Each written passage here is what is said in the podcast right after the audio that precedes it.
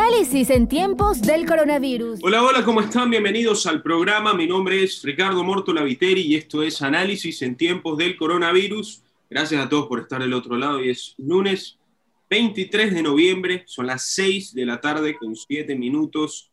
Un comienzo de semana dulce para los emelexistas, gran partido ayer de Emelec que gana al último minuto, otro recital de Sebastián Rodríguez, impresionante. Y hoy empata Barcelona con Orense, así que estamos punteros, somos emelexistas aquí en Radio Fuego, no nos da pena decirlo, ya lo comentaremos después. Estamos el día de hoy con un gran invitado, hablaremos de todo un poco, por supuesto, como todos los lunes en nuestra programación habitual. Él es Rodolfo Vaquerizo Carchi, que es director zonal 5 del Ministerio de la Producción. Rodolfo, gracias por estar con nosotros, bienvenido a nuestra casa. De nada, encantado. Muchísimas gracias por la invitación. Y sí, comparto tus palabras. Yo también soy del bombillo, fanático, contento por el resultado de, de ayer. Gol espectacular al minuto 93 con 59 segundos. Estaba viéndolo con unos amigos y Juan Carlos Sánchez desgritaba, ya patea, patea al minuto 93 con 30. Yo le decía, todavía no, todavía no, hasta que se nos terminó dando el gol al último segundo y lo, lo, celebramos realmente de manera eufórica. Esperamos no haber metido mayores problemas a nuestro amigo Axel Vedani, ya que se puso un poco escandalosa la cosa en su casa.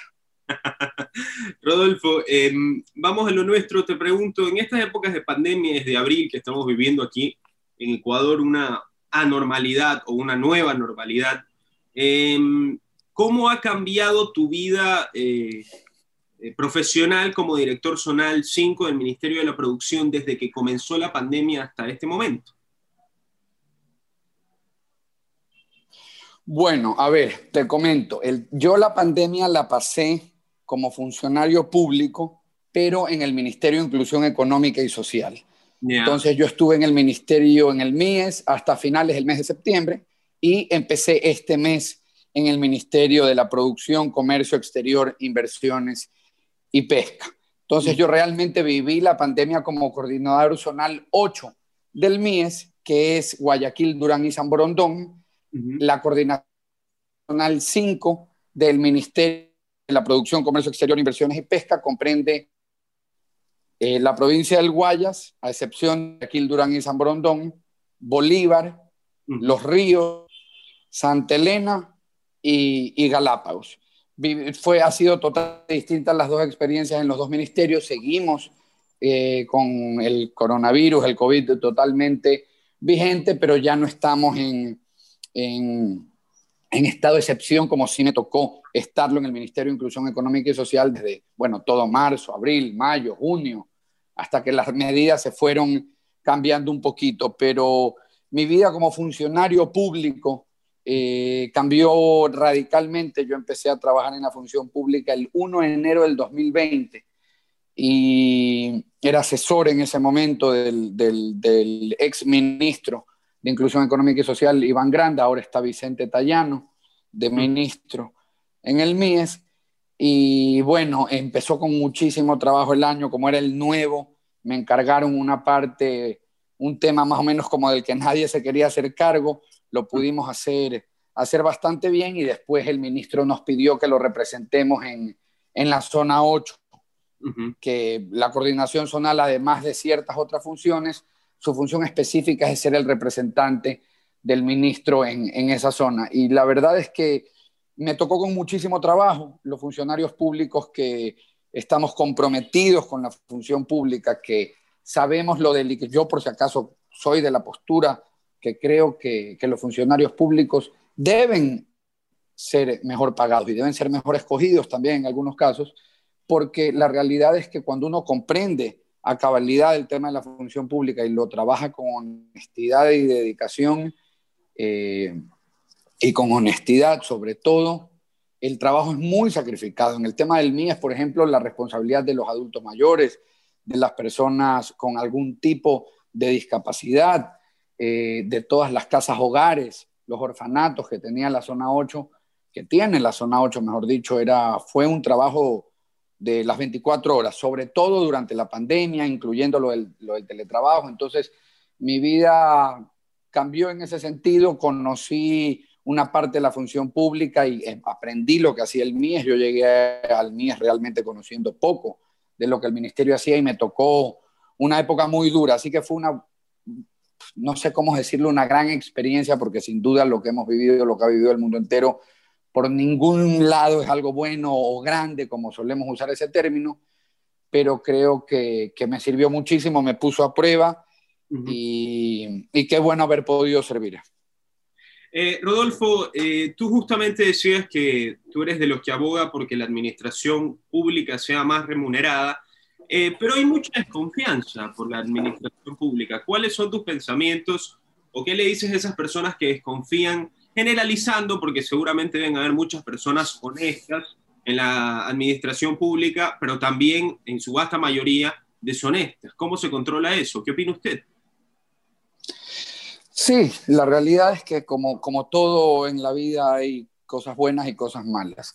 Eh, por ejemplo, para alguien que llega a la función pública y le interesa poco hacer un trabajo honrado, eh, tal, también le molesta poco las cosas que se puedan decir o no de un funcionario público, pero la realidad es que ser funcionario público es una de las cosas que está más desprestigiada.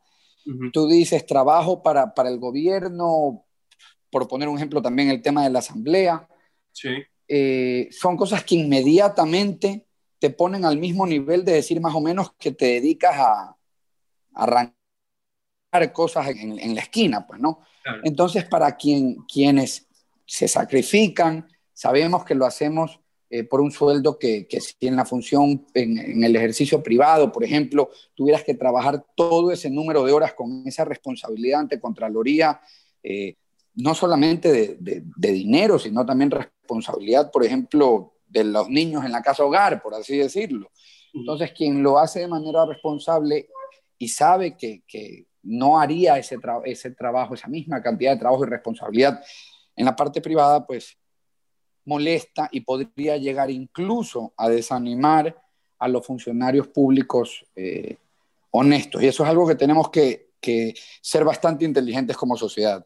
A los funcionarios públicos honestos, por más que es nuestro trabajo y es lo que tenemos que hacer, eh, hay que ver la manera de, por lo menos diferenciarlos, no aplaudirlos, no premiarlos, pero por lo menos diferenciar al momento de hablar de una manera o de la otra, porque yo no estoy casado, no tengo hijos, pero si los tuviera y la situación complicada que se está viviendo, tener un mal sueldo, y que además te estén atacando como si estuvieras llevándote todo lo que puedes, podría haber quienes caen en una, en una desesperación, en, una, un, en un ataque de pánico, por así decirlo, y podrían renunciar y se pierde un buen funcionario público o en el peor de los casos cometer un delito que lo va a terminar metiendo a la cárcel, porque sea el primero o el número mil, la condena debe ser ir a la cárcel. Robarse la plata a los ecuatorianos es algo que debe dar miedo no lo contrario. No que sea como que lo, ah, escojo robarle al Estado porque por ahí es medio más sencillo que robarle a una empresa.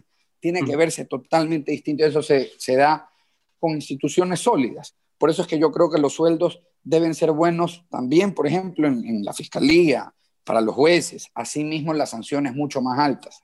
Si un funcionario público roba, corrupción, recibe alguna coima, la pena debe ser bastante más grave que si cometiera un delito ordinario con un arma blanca o con una pistola, pero sin herir a nadie. O sea, robarle al Estado debe dar miedo, debe alguien realmente pensarlo varias veces antes de, de inclinarse por esa opción.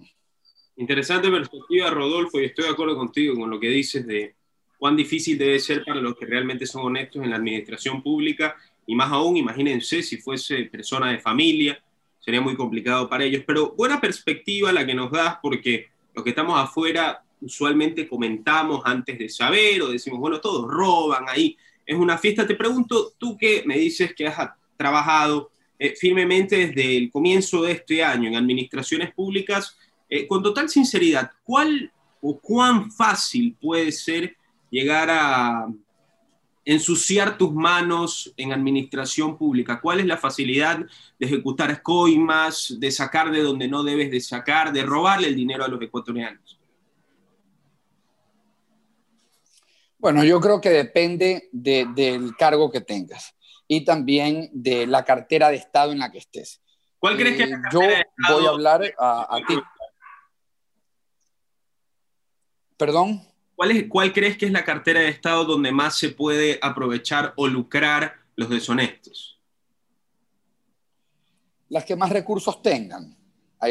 Cuando tú perteneces, por ejemplo, a un ministerio que tiene que comprar mucho, es distinto a un ministerio al que no compra, por ejemplo. Ahí tienes más posibilidades de, cometer algún, algún acto de corrupción. Pero yo creo que sin duda va, va, a depender del cargo que tengas, si tú dispones de los recursos o no, si tú mandas sobre los recursos o no. Y yo puedo hablar de la experiencia que tuve en el MIES, no donde estoy ahorita, ahorita soy bastante nuevo. El tema del MIES estuve algunos meses, lo conozco a la perfección. Y, por ejemplo, eh, si alguien deshonesto llegase a pasar por el Ministerio de Inclusión Económica y Social, sería fatal. fatal. Yo como coordinador zonal 8 eh, tenía un presupuesto de 100 millones de dólares. Nosotros contratábamos la alimentación de la Casa Hogar Guayaquil, del infanto femenino, nosotros le pagábamos los sueldos a alrededor de 800 NH, que son del programa Creciendo con nuestros hijos, que son educadores que van a las casas centenas también de educadores en los CDI, que para hacerlo más sencillo es una guardería, por así decirlo. Entonces, eh, que alguien deshonesto llegue ahí sería fatal, es un presupuesto bastante grande. En mi caso también tocó la pandemia, donde entregamos más de 200 mil kits de alimentos entre 10 y 20 dólares a la gente en territorio, donde llegase un, un infeliz que quisiera lucrar de una pandemia y de los vulnerables, porque el mío es a quien atiende a los más vulnerables, y se le hubiera ocurrido decir, bueno, voy a, a llevar 50 eh, centavos por kit, 25 centavos por kit, eh, era alguien que podía salir con 100 mil dólares de, la pandemia y probablemente nadie se daba cuenta. Entonces, eh, grandes responsabilidades, grandes presupuestos, cuando se suman estas emergencias, pandemias, el control es menor, entonces hay gente que, que bueno, aprovecha para hacer fechorías. Yo eh, pude retirarme del MIES cuando presenté mi renuncia, crucé la calle a presentarle un escrito a, la Contraloría, lo tengo aquí, el recibo subí a mis redes sociales también, pidiéndole a la Contraloría que le haga todos los exámenes especiales a mi gestión.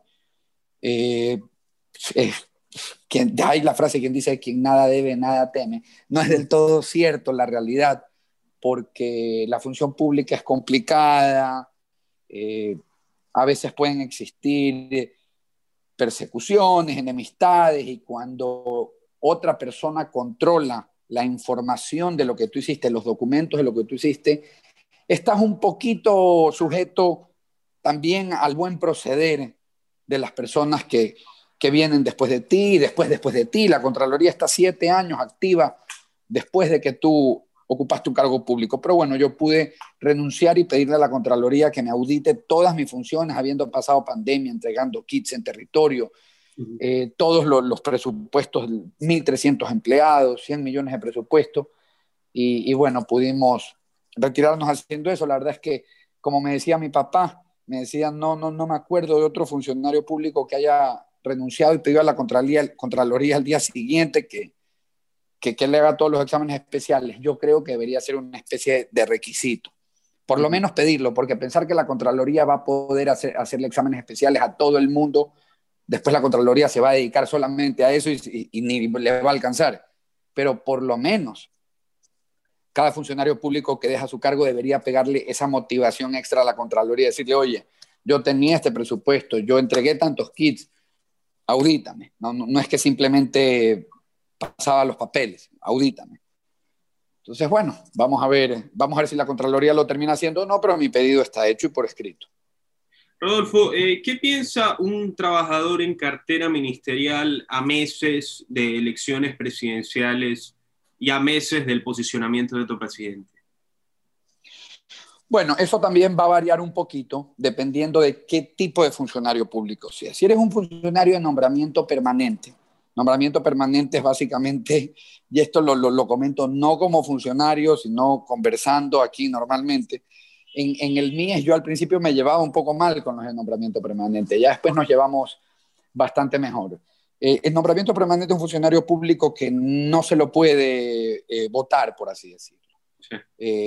entonces, los nombramientos permanentes han visto pasar ministros, coordinadores, han visto pasar presidentes, entonces ellos sienten que eso no los afecta tanto. Eh, claramente quien tiene un contrato ocasional o temporal o es alguien de libre remoción, alguien en mi cargo, por ejemplo, que es un jerárquico superior de libre remoción, a mí el ministro en el momento que él considere que ya no me necesita me pide la renuncia o simplemente me vota ese mismo día. Entonces, eh, este tipo de cargos sabemos que al haber un cambio de gobierno, al haber un cambio de ministro muchas veces también, lo más probable es que, que hasta ahí llegó el trabajo. Así es. Eh, Rodolfo, vamos eh, a lo estrictamente económico y político del país. Se habla mucho de los acuerdos que se están llevando a cabo o preliminarmente con los Estados Unidos. ¿Cómo crees que puede beneficiar en el futuro al país y cuán importante o susceptible puede ser el cambio de presidencia que existe en los Estados Unidos con los, con los negocios o con los tratados que se están llevando ahora con el país? Bueno, yo creo que el cambio de gobierno en Estados Unidos, y se termina de ultra confirmar el triunfo de, Biden sobre el presidente Trump, no creo, realmente yo no creo que, Biden vaya a tirar abajo eh, tratados de libre comercio o acuerdos comerciales firmados con países como el Ecuador, que no tenemos ningún tipo de problema. No, no es que Trump está firmando un, tratado económico con Corea del Norte y chuta, puede llegar a otro y fácilmente lo puede acabar. Yo creería que el problema, el problema podría ser más eh, que quede a medio camino y cambie el gobierno acá. Por ahí podría venir el problema dependiendo de quién gane. También si gana otra tendencia, podría ser que que también eh, se firmen incluso más tratados. Pero en todo caso yo creo que el ministro Iván también está haciendo un excelente trabajo en el tema, bueno, en todo el, tema del ministerio, pero eh, el tema del tratado con Estados Unidos y los acuerdos y este acuerdo de primera fase que se ha firmado ha sido impecable, con resultados con reales temas que van a favorecer no solamente a, las grandes exportaciones del Ecuador, sino también, por ejemplo, a los MIPIMES, darle la oportunidad de que porque está en el tratado, Estados Unidos va a importar, porque es parte del tratado, X número de productos, tanta cantidad de esos productos que no pertenecen necesariamente a grandes empresas, sino justamente a MIPIMES y emprendedores pequeños y medianos. Entonces, creo que eso es algo bastante bueno. Creo que empezar a a recorrer ese camino eh, puede darnos nuevas posibilidades, por ejemplo, y también para, para continuar con el comercio entre los dos países. En el momento que ya se termine de perfeccionar el acuerdo con la Unión, Económica, con la Unión Europea, ya todos los carros europeos no van a pagar ese arancel del 35% que se viene bajando 7% por año durante los últimos cinco años o 5% por año durante los últimos siete, que se termina de cumplir el 2023. Entonces, obviamente, en ese momento si te quieres comprar un carro y el carro gringo paga el impuesto del 35% y el europeo, que tiene algunos países de donde escoger, no lo paga, mucho más probable es que termines escogiendo el carro de la Unión Europea. Entonces, y eso además de beneficiar también a la Unión Europea que puede vender más, y si se firma de igual manera con los Estados Unidos, que Estados Unidos podría vender más, a quien realmente beneficia es al consumidor ecuatoriano, que si se quiere comprar un carro, le termina saliendo bastante más barato. Así es, Rodolfo. Eh, hablando de lo político interno en el país, ya hay 15 binomios para las próximas elecciones, pero sabemos que participarán activamente tres o cuatro, como mucho, si es que no lo reducimos a una posible segunda vuelta, que es o va a ser Arauz Lazo, o va a ser Arauz Yacu, o Arauz ganará en primera vuelta si es que las encuestas no están equivocadas. Te pregunto a ti, ¿qué opinión tienes tú em, sobre las próximas presidenciales? ¿Tienes algún tipo de ideología que quisieras que se implemente en el gobierno central del país? ¿Cómo lo ves tú? Bueno, más allá de, comentar qué ideología quisiera que gane o qué quisiera que se, cuál ideología quisiera que simplemente, pues más o menos sería, sería más o menos lo mismo, como que estaría diciendo por, por quién voy a votar. No lo hago porque trabajo ahorita en la función pública, estoy en el gobierno, pero yo creo que tú sabes por quién voy a votar. Yo creo que eh, eh, más allá de pensar quién quisiera que gane o qué ideología quisiera que gane, lo que sí no quisiera que pase es que los errores que ya cometimos los volvamos a cometer. Eso sí, sí sería terrible porque sería, como le pasa al ser humano, pegarse con la misma piedra dos veces, es el único animal al que le pasa. Y además de eso sería haber perdido no solamente el tiempo donde nos equivocamos, sino el tiempo donde intentamos corregir el error. Sumado a una pandemia, eso podría ser un error catastrófico. Y ante cualquier posibilidad de coquetear con desdolarizar el país, eh, creo que se convierte en algo de interés para todos. Yo creo que nadie quiere que le vuelvan a pagar o que le dejen de pagar en dólares. Nadie quiere que le paguen un sueldo que quién sabe que a las dos semanas vale la mitad de lo que valía cuando te lo pagaron. Entonces, eh, yo creería que, esa es la, la, mayor preocupación, no cometer, no cometer los mismos errores, no perder más tiempo y empezar a recorrer, seguir recorriendo un camino que nos aleje de la corrupción institucionalizada. La corrupción hay, que acabarla en todas sus formas y es difícil que deje de, existir por completo. Pero el primer gran paso es acabar la corrupción institucionalizada. Y, bueno, yo creo que hay que seguir recorriendo esos caminos, seguir eh, poniendo más de Ecuador en el mundo y más del mundo en el Ecuador, abrir, abrir fronteras, generar plazas de trabajo, generar inversión, tener seguridad jurídica, seguridad tributaria. Son cosas que eso es lo que tenemos que, conseguir. Ver qué candidato lo, lo, podría cumplir, cuál tienes más la idea de que te va a dar instituciones realmente sólidas, porque solamente eso y el tiempo es lo que nos va a ir conduciendo al lugar donde deberíamos estar como, nación, como país, que ojalá podamos llegar pronto allá. Así es. Eh, ya para terminar, Rodolfo, eh, justamente hablando de eso, eh, Lenín Moreno ya se marchita en su permanencia en Carondelet. ha sido un presidente con una tasa de popularidad bajísima, porque para los correístas que en un principio pensaban que iba a ser el candidato de Correa y que iba a seguir con el mandato, con la ideología correísta en el gobierno del Ecuador, lo ven como el traicionero y los del otro lado, los anticorreístas, como por ejemplo Guillermo Lazo, eh, hace dos días en su propuesta de gobierno, dice, aún lo mete en ese mismo costal de los correístas, entonces de los dos lados recibe palos, hay un ínfimo porcentaje que lo ve como un presidente que eh, para el bien del Ecuador traicionó a Correa y nos ayudó a no convertirnos al menos en Venezuela. Pero todos los actos de corrupción que han salido durante estos cuatro años y en la pandemia realmente pues han dejado rezagada su porcentaje de popularidad. ¿Cómo analizarías, sin necesidad de tener que hacer leña del árbol caído, ni escarnecer, ni tampoco buscarle luces, pero cómo analizaría usted la presidencia que ya se marchita de Lenín Moreno en el país? Bueno, yo creo que hay que ver de, qué óptica se la vea. La vemos de una manera política. Eh, yo creo que él políticamente eh, consiguió un objetivo.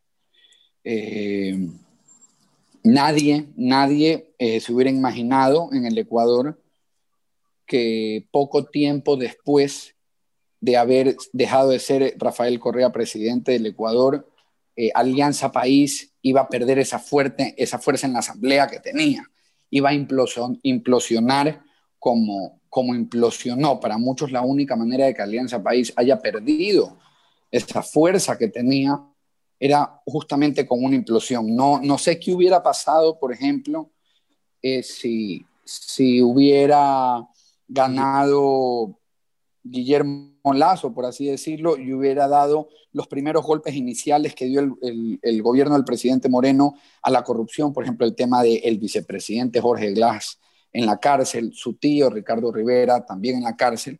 Yo creo que si eso lo hubiera hecho un presidente que no era de la tendencia de Alianza País en ese momento, hubiera causado un problema político y una turbulencia política que no la vivimos, que no la vimos, pero que nos la reservaron para octubre. El presidente Moreno en su gobierno tuvo eh, dos catástrofes. dos catástrofes que son justamente la de octubre del 2019 y posterior a eso la pandemia.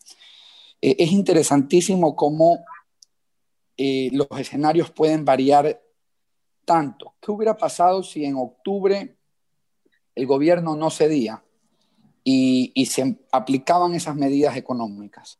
¿Qué hubiera pasado con una pandemia que venía inmediatamente después, con todos esos millones de dólares que se decía se iban a ahorrar por el tema, por ejemplo, de, ciertos subsidios y cómo se hubieran podido implementar en el tema de la pandemia? Recordemos que octubre nos costó un carajal de plata.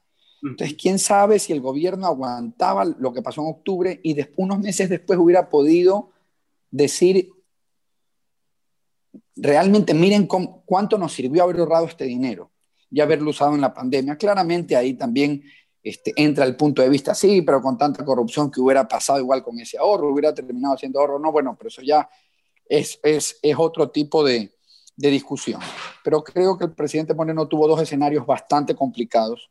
Tuvo un escenario rarísimo, lo que se vivió en octubre fue extremadamente raro. Creo que si tú y yo y las personas que están en, en Radio Fuego cogemos y marchamos hacia la Contraloría, ni siquiera la Contraloría en Quito, sino contra la coordinación aquí, la regional aquí, que, está frente a San Marino, la policía no, nos dispara. O sea, si nosotros intentamos tomarnos, no digamos el Congreso, pero la gobernación, y si le queremos prender fuego a alguna institución pública, yo creo que nos van a, no, nos van a disparar. Entonces, en, el, realmente se vive una especie de anarquía en la región, el presidente Moreno la... Eso pudo haber sido un golpe de Estado, pudo haber terminado siendo derrocado, sobrevivió a eso. A la pandemia estamos, estamos sobreviviendo, igual que el mundo, viendo cómo terminamos de salir de esto. Y creo que la popularidad, cuando tú eres popular y has hecho las cosas bien, es algo increíble y no sé quién se me venga a la mente que fue popular y realmente hizo las cosas realmente bien. A veces ser impopular no quiere decir que lo hayas hecho bien o mal, simplemente que no hiciste lo que a la mayoría de la opinión popular le parece ya como gobernante, no, no como candidato. Y la opinión popular siempre va a ser muy valiosa porque sin duda es el pilar fundamental de la democracia, pero hay muchísimas de las decisiones presidenciales en todos los gobiernos del mundo que gracias a Dios no la toman las grandes mayorías. Así es. Rodolfo, no puedo estar más de acuerdo contigo. Eh, para terminar y hacerlo corto, entonces tú crees que ha sido injusto eh, a Vox Populi decir que Lenín Moreno ha tenido un trabajo fácil o criticarlo haciendo leña del árbol caído? ¿Crees que ha sido injusto cómo se lo ha tratado a él en la opinión pública?